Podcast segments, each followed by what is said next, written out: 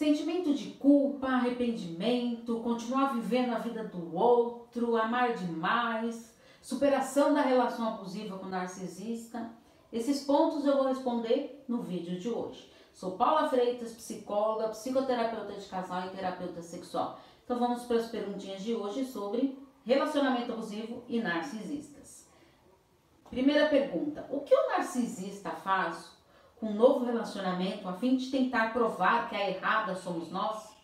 Ao terminar a relação com o narcisista, será fundamental você focar em si, no seu acolhimento, para você seguir em frente. Quanto mais ficar olhando para a vida atual do narcisista, como ele está, com quem está, acaba paralisando a sua vida em função do outro.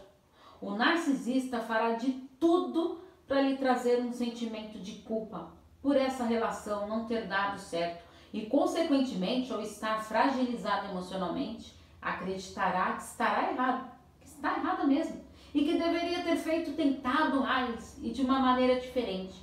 E isso tudo faz parte de uma manipulação emocional. Portanto, vira a página, sem olhar para trás. Siga em frente.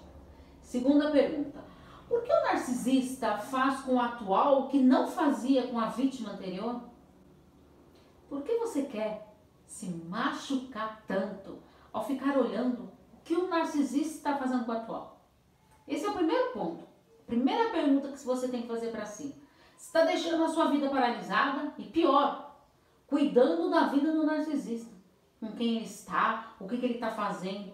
Isso só lhe trará mais sofrimento e dificuldade de encarar o luto dessa relação.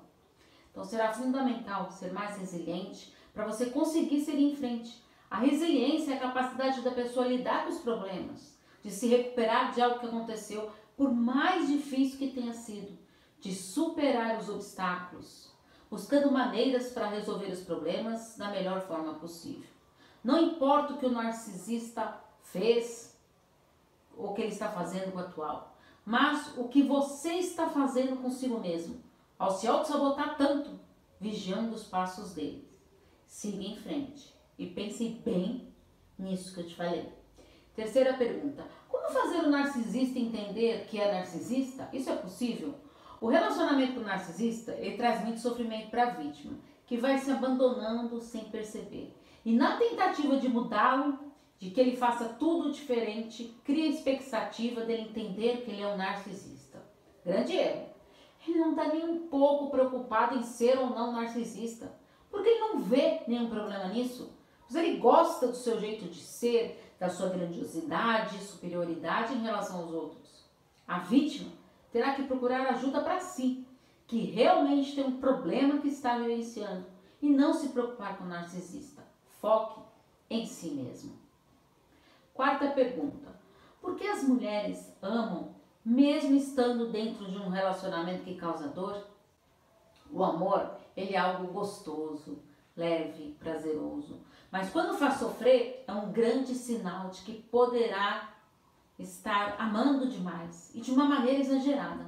Então, para a mulher que ama demais, será necessário admitir a sua fragilidade e dificuldade de dominar a sua própria vida. Acreditar que será capaz de reverter essa situação. Aceitar-se completamente. Aceitar os outros como realmente são Pensa nisso. Investir na sua autoestima. Estar ciente das suas atitudes e sentimentos.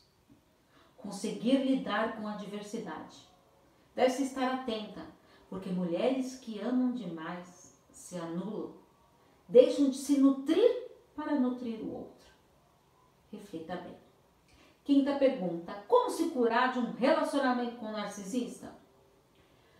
Por que trazemos tudo isso para a vida atual? Para você se curar do fim do relacionamento com o narcisista ou uma relação abusiva, será primordial você reverter as angústias diante do fim dessa relação. E como que eu faço tudo isso, Paulo? Para isso será necessário você se libertar dos seus sentimentos negativos, não cultivando isso dentro de si.